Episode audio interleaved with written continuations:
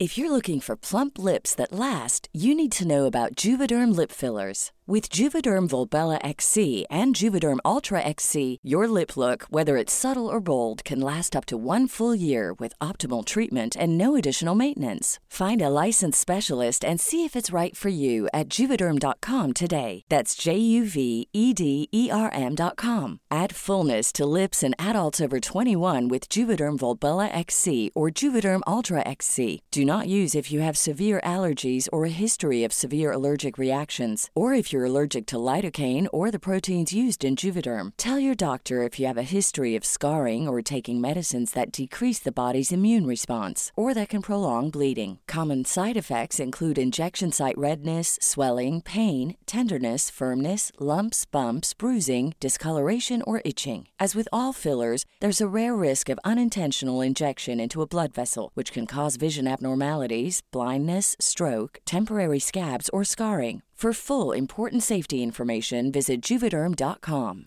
Spring is my favorite time to start a new workout routine. With the weather warming up, it feels easier to get into the rhythm of things. Whether you have 20 minutes or an hour for a Pilates class or outdoor guided walk, Peloton has everything you need to help you get going. Get a head start on summer with Peloton at onepeloton.com. Hey, I'm Ryan Reynolds. Recently, I asked Mint Mobile's legal team if big wireless companies are allowed to raise prices due to inflation. They said yes. And then when I asked if raising prices technically violates those onerous two year contracts, they said, What the f are you talking about, you insane Hollywood ass? So to recap, we're cutting the price of Mint Unlimited from $30 a month to just $15 a month. Give it a try at mintmobile.com slash switch. $45 up front for three months plus taxes and fees. Promo rate for new customers for limited time. Unlimited more than 40 gigabytes per month. Slows. Full terms at mintmobile.com. Frecuencia paranormal.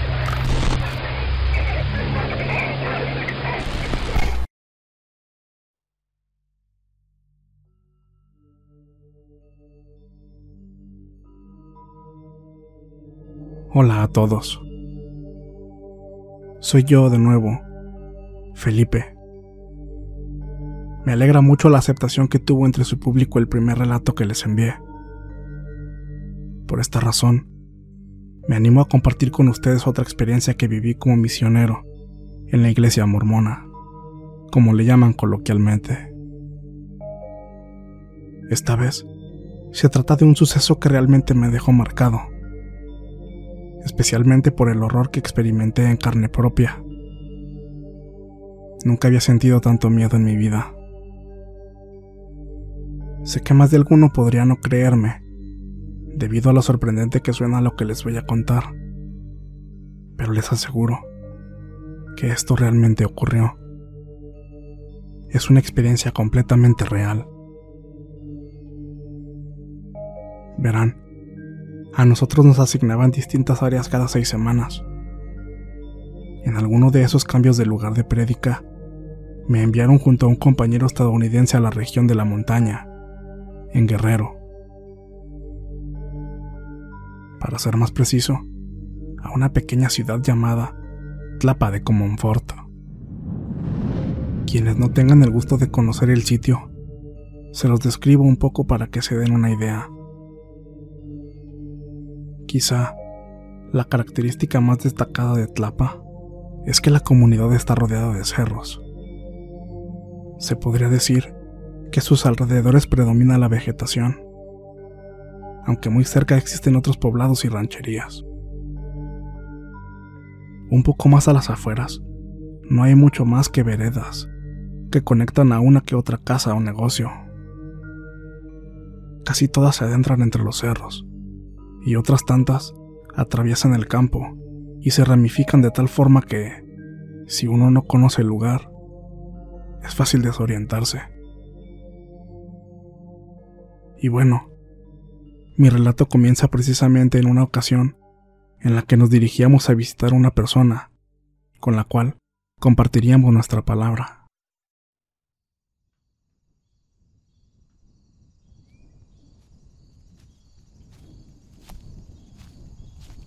Se nos indicó que su vivienda estaba situada a las afueras, pero como ya les mencioné, debido a lo confuso de las veredas y a nuestra falta de conocimiento del lugar, se nos dificultó dar con el domicilio. El gran problema es que no podíamos ver mucho a los alrededores, no mucho más que la vegetación, ya que estábamos entre las veredas de un cerro.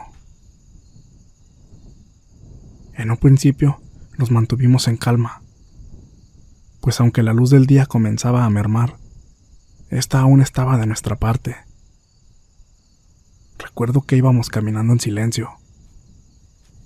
Únicamente escuchábamos el sonido de la naturaleza. Pero en un determinado momento, la quietud del ambiente se interrumpió debido a una serie de sonidos que en un principio no pudimos identificar.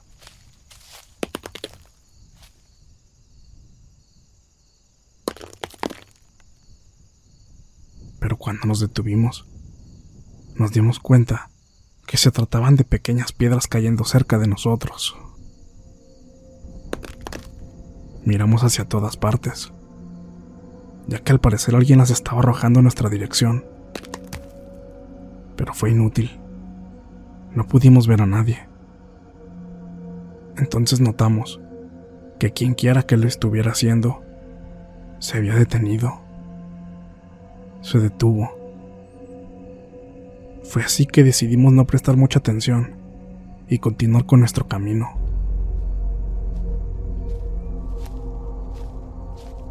Continuamos vagando por más tiempo y no fuimos capaces de dar con la casa de la persona que buscábamos. Para ese entonces, el sol ya estaba cayendo y la visibilidad iba reduciéndose cada vez más. Fue en ese punto en que decidimos terminar con nuestra búsqueda y optamos por volver. Tras regresar sobre nuestros pasos, finalmente llegamos de nuevo al mismo cruce de veredas donde nos habíamos extraviado horas atrás.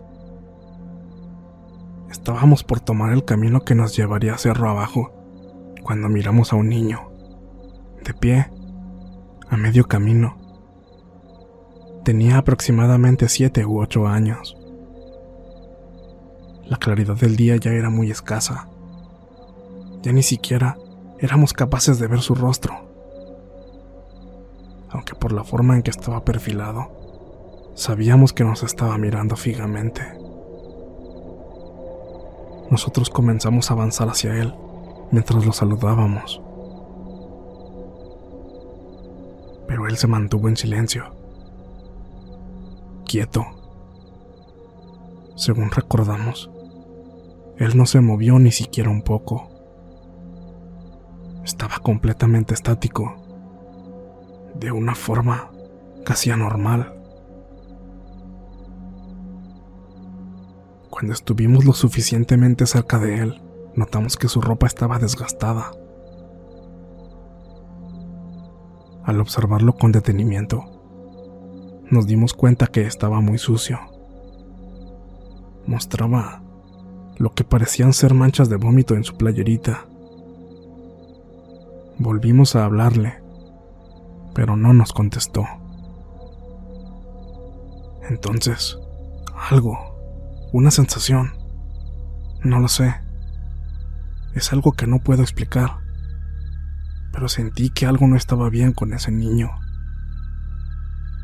Recuerdo que di unos pasos hacia atrás mientras sujetaba del brazo a mi compañero para hacer que él también se detuviera, pues él todavía tenía intenciones de acercarse más a él. Ambos nos quedamos atónitos al ver que el niño comenzó a caminar hacia nosotros. Ahí fue cuando nos dimos cuenta que nos miraba con odio. Pero me faltan las palabras para describirlo, porque no era una simple cara de enojo, no, la expresión en su rostro reflejaba una ira profunda. Era como si en serio nos odiara. Ambos pegamos un grito cuando vimos que el niño comenzó a arrojarnos piedras, mientras nos maldecía en una lengua extraña. Al principio pensamos que la lengua que hablaba era mixteco, ya que en esa región es común el habla de ese idioma pero por mi tiempo allí, yo ya era capaz de reconocer tanto el tipo de lenguaje como el léxico del mixteco. Y a decir verdad, Lo que ese pequeño vociferaba no era nada similar. Su timbre de voz hacía que literalmente se nos erizara la piel. Sonaba muy grave, casi gutural.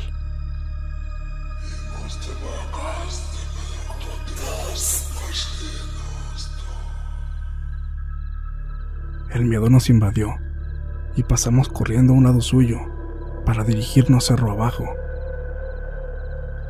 La adrenalina y el temor nos hicieron descender a una velocidad desmedida, incluso avanzando entre ramas y arbustos. No nos importó hacernos unos cuantos raspones, con tal de acortar camino. Fueron varias veces las que volteamos hacia atrás, solo para darnos cuenta que el niño nos estaba siguiendo, profiriendo lo que parecían ser palabras de odio extremo, en un lenguaje casi demoníaco.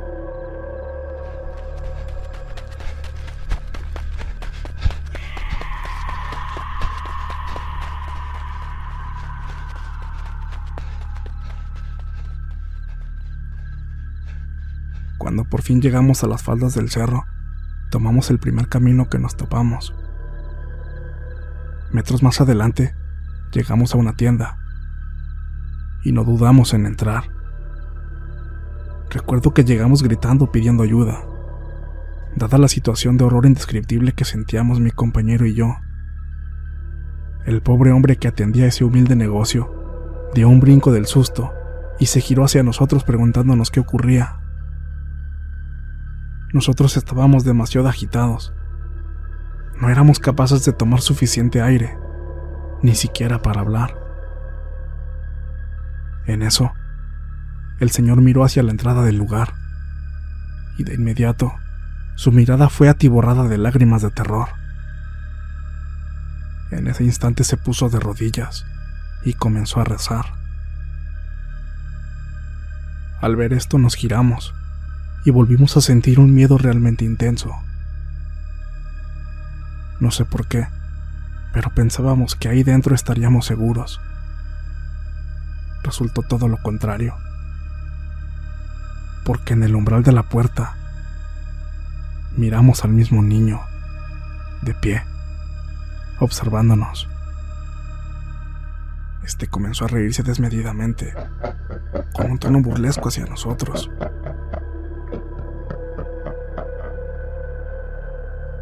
pero notamos un detalle que nos desconcertó todavía más. Y es que, juro que se escuchaban muchas risas, como si fueran muchas personas las que se estaban riendo. Lo macabro es que todas emanaban de una sola boca, la del niño.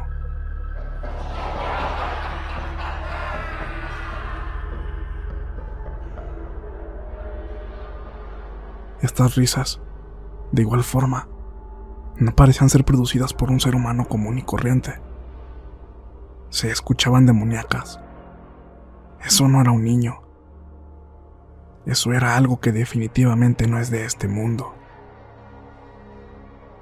Ese ser comenzó a apuntarnos con el dedo índice, mientras intensificaba todavía más sus carcajadas. En ese momento yo, como medida desesperada, Cerré los ojos mientras en mi mente oraba y suplicaba al cielo ayuda y protección. Luego escuché algo que golpeó el piso. Abrí los ojos. Miré a mi compañero. Se había desvanecido presa del pánico. Dirigí mi mirada a los ojos del niño y percibí un cambio en su cara.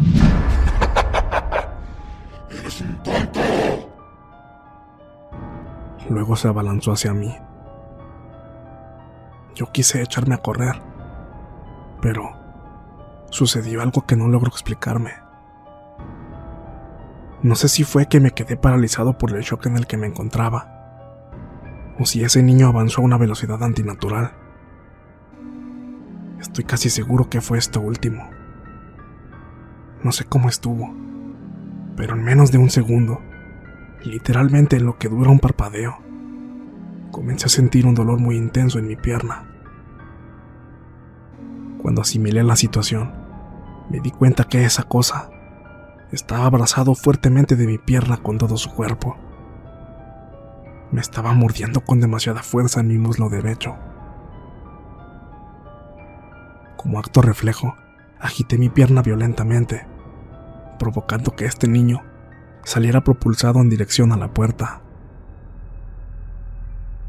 Vi cómo se estrelló de espaldas y se levantó rápidamente, para luego salir corriendo hacia afuera, perdiéndose entre la oscuridad del campo. Yo corrí a reanimar a mi compañero con ayuda del señor que atendía la tienda. El pobre hombre estaba todavía más tembloroso que yo. Incluso estaba sollozando. Comenzamos a preocuparnos, pues no conseguíamos hacer que mi compañero volviera en sí. Por otro lado, el dolor en mi pierna era demasiado fuerte y no dejaba de sangrar. Aunque ese ser se había ido, yo todavía tenía mucho miedo. La situación parecía ser grave. Llamé por teléfono a un miembro de nuestra congregación para que pasara por nosotros en su carro. La espera me pareció toda una eternidad. Pero finalmente llegó. Finalmente salimos de ese lugar.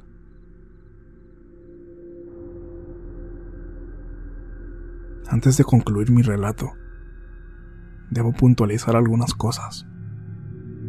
Lo primero es que luego de una experiencia como esta, no pude quedarme así, sin hacer nada.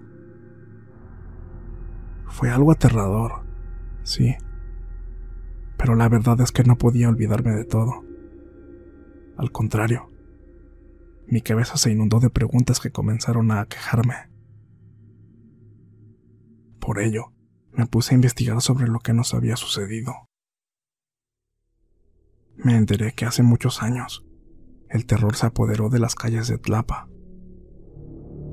Todo comenzó cuando se desató una oleada de robos de animales de granja. Por lo general, se trataba de aves de corral. En un principio, la población lo atribuyó a una banda de ladrones, pero todo cambió cuando un grupo de jóvenes, que fueron de excursión a uno de los cerros que estaban cerca, hicieron un hallazgo que los aterrorizó. Decenas de gallinas desmembradas esparcidas por el piso, el cual estaba señalado con una cantidad exorbitante de símbolos extraños, mismos que habían sido dibujados con sangre, seguramente de las aves.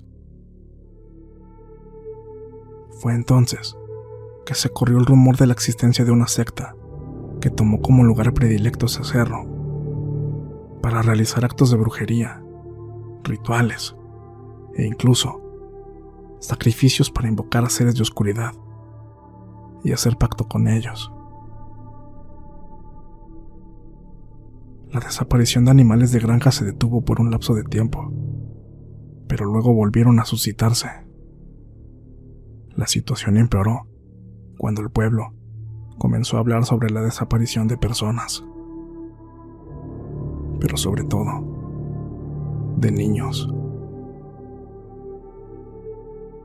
El terror se apoderó de las calles de Tlapa, porque esto fue inmediatamente asociado con las macabras actividades de la secta que se había asentado en la región. Pero a decir verdad, de esto tengo mis dudas. Por favor, no tomen mi palabra como la verdad absoluta. Porque incluso algunos de los propios habitantes atribuyeron el alboroto al miedo colectivo. Es probable que la desaparición de los menores fuera debido a la presencia de células delictivas. Realmente no se sabe. El caso es que esto llegó demasiado lejos y los lugareños se pusieron de acuerdo para expulsar a los miembros de la secta. Se dice que una noche fueron sorprendidos en plena ceremonia, y al verse abrumados por la turbia enardecida que iba tras ellos, terminaron por escapar. Fue así que fueron expulsados del sitio, y ya no se les volvió a ver. Pero los vecinos del lugar poco sabían de los horrores que estaban a punto de enfrentar. En primera, el cerro quedó manchado por su mala fama y se convirtió en un lugar todavía menos frecuentado. Y no era debido a que el sitio fue usado para rituales oscuros. No. Había otra razón todavía más escalofriante. Se decía que el cerro estaba maldito. Y es que las pocas personas que se atrevían a subir y caminar por las veredas comenzaron a dar testimonio de extrañas apariciones. Algunos aseguraron haber visto personas desaparecer frente a sus ojos, y otros tantos decían haber visto únicamente sombras. También, un hecho que fue muy conocido es que se escuchaban gritos desgarradores, como si alguien estuviera sufriendo. Quienes tenían el atrevimiento de inspeccionar el sitio caían en cuenta que no había nadie. Por este motivo, los pobladores de la región decidieron colocar una cruz enorme en la cima de aquel cerro. Después lo bendijeron, con la esperanza de acabar con la maldición que había caído sobre el lugar. Por lo que pude enterarme, los fenómenos paranormales cesaron y la historia oscura de la zona se fue olvidando con el paso del tiempo. Y así, naturalmente, el sitio fue frecuentado cada vez más. E incluso, debido a la Gran Cruz, llamó la atención de los visitantes foráneos.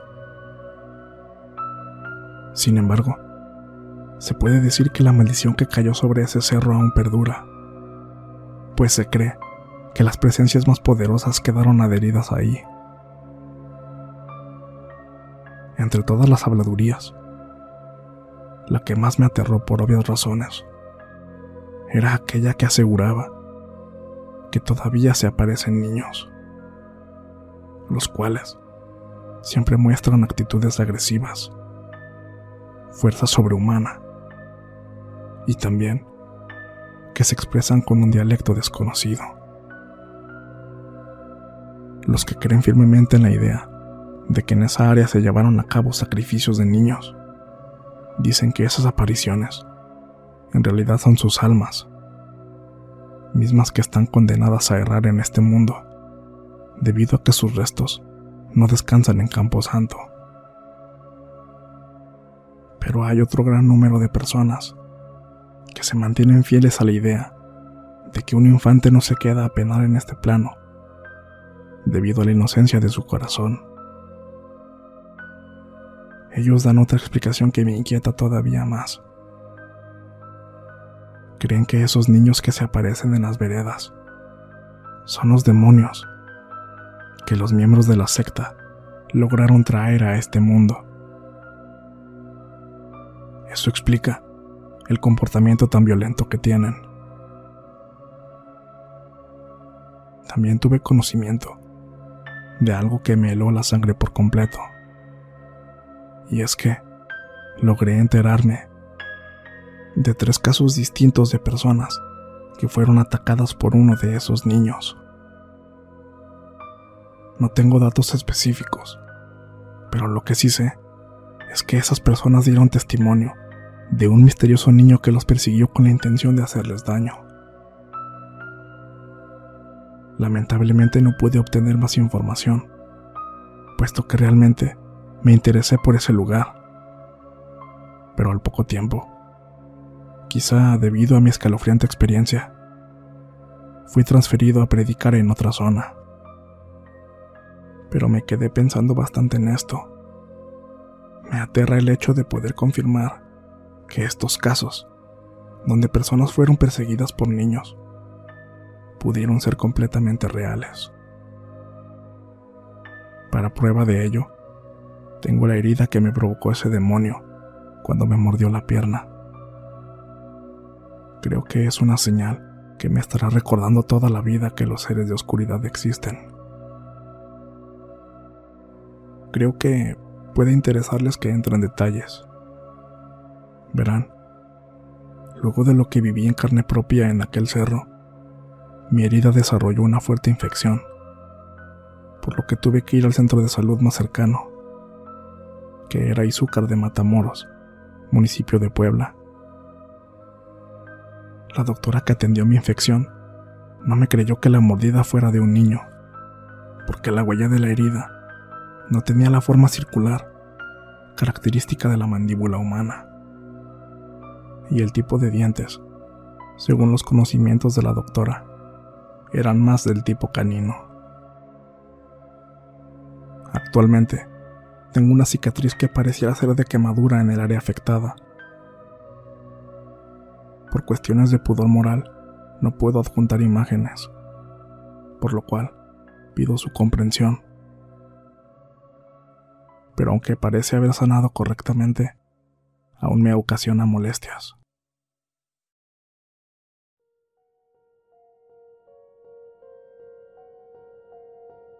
Me disculpo por hacer de esto un relato muy largo, pero ya para finalizar, les comparto un pensamiento que no me puedo sacar de la cabeza. Y es que muchas personas, principalmente turistas y visitantes, suben a aquel cerro, ese que ahora es conocido popularmente como el Cerro de la Cruz. Ellos suben buscando una bendición, creen estar pisando un lugar bendito gracias a esa gran cruz. Irónicamente sin saber que en realidad están sobre un sitio infestado de demonios. Seguramente, cuando tú viajas por carretera, has visto entre el paisaje lugares así, cerros, donde signos religiosos, principalmente cruces, han sido colocados en la cima. Comúnmente podemos pensar que se trata de una forma de honrar o señalizar la muerte de una persona. También, un signo de conquista de la cumbre por parte de un aficionado. Yo, por mi parte, cambié mi forma de verlo así. Ahora, cada que veo una cruz encima de un cerro, pienso en la posibilidad de que ahí se liberó una auténtica batalla entre el bien y el mal, donde una cruz fue colocada, tratando de santificar el lugar. En este mismo momento, en distintos lugares del mundo, se están librando este tipo de batallas. Yo, como antiguo predicador de la palabra de Dios, mi deber era defender los divinos mandamientos e inculcar la fe en nuestro Señor. Muchas veces me preguntaron por la existencia de ángeles, y yo firmemente defendí mis creencias. Pero, si me preguntan que si existen los demonios, yo estoy más que convencido de que ellos sí existen.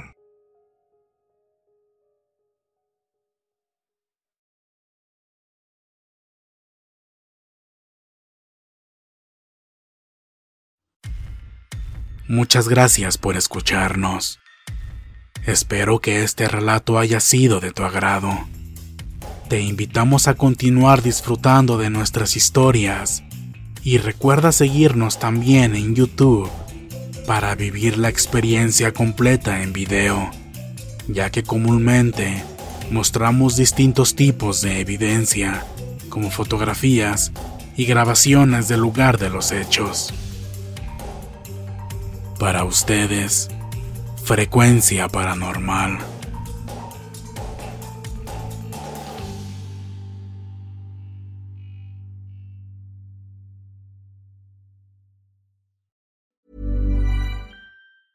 Even when we're on a budget, we still deserve nice things. Quince is a place to scoop up stunning high-end goods for 50 to 80% less than similar brands. They have buttery soft cashmere sweaters starting at $50 luxurious Italian leather bags, and so much more. Plus, Quince only works with factories that use safe, ethical, and responsible manufacturing. Get the high-end goods you'll love without the high price tag with Quince. Go to quince.com/style for free shipping and 365-day returns. Hey folks, I'm Mark Marin from the WTF podcast and this episode is brought to you by Kleenex Ultra Soft Tissues – your ally to help tackle your allergy symptoms this season. I love the change of seasons, but nobody loves pollen and all those other things floating in the air that make you sneeze during this nice weather. Kleenex Ultra Soft tissues are hypoallergenic and allergist approved. So fight back against watery eyes and runny noses without worrying about irritating your skin. For this allergy season, grab Kleenex and face allergies head on. Hey, it's Paige DeSorbo from Giggly Squad. High quality fashion without the price tag. Say hello to Quince. I'm snagging high-end essentials like cozy cashmere sweaters, sleek leather jackets, fine jewelry, and so much more. With Quince being 50 to 80% less than similar brands. And they partner with factories that prioritize safe, ethical, and responsible manufacturing. I love that. Luxury quality within reach. Go to quince.com slash style to get free shipping and 365 day returns on your next order. Quince.com slash style.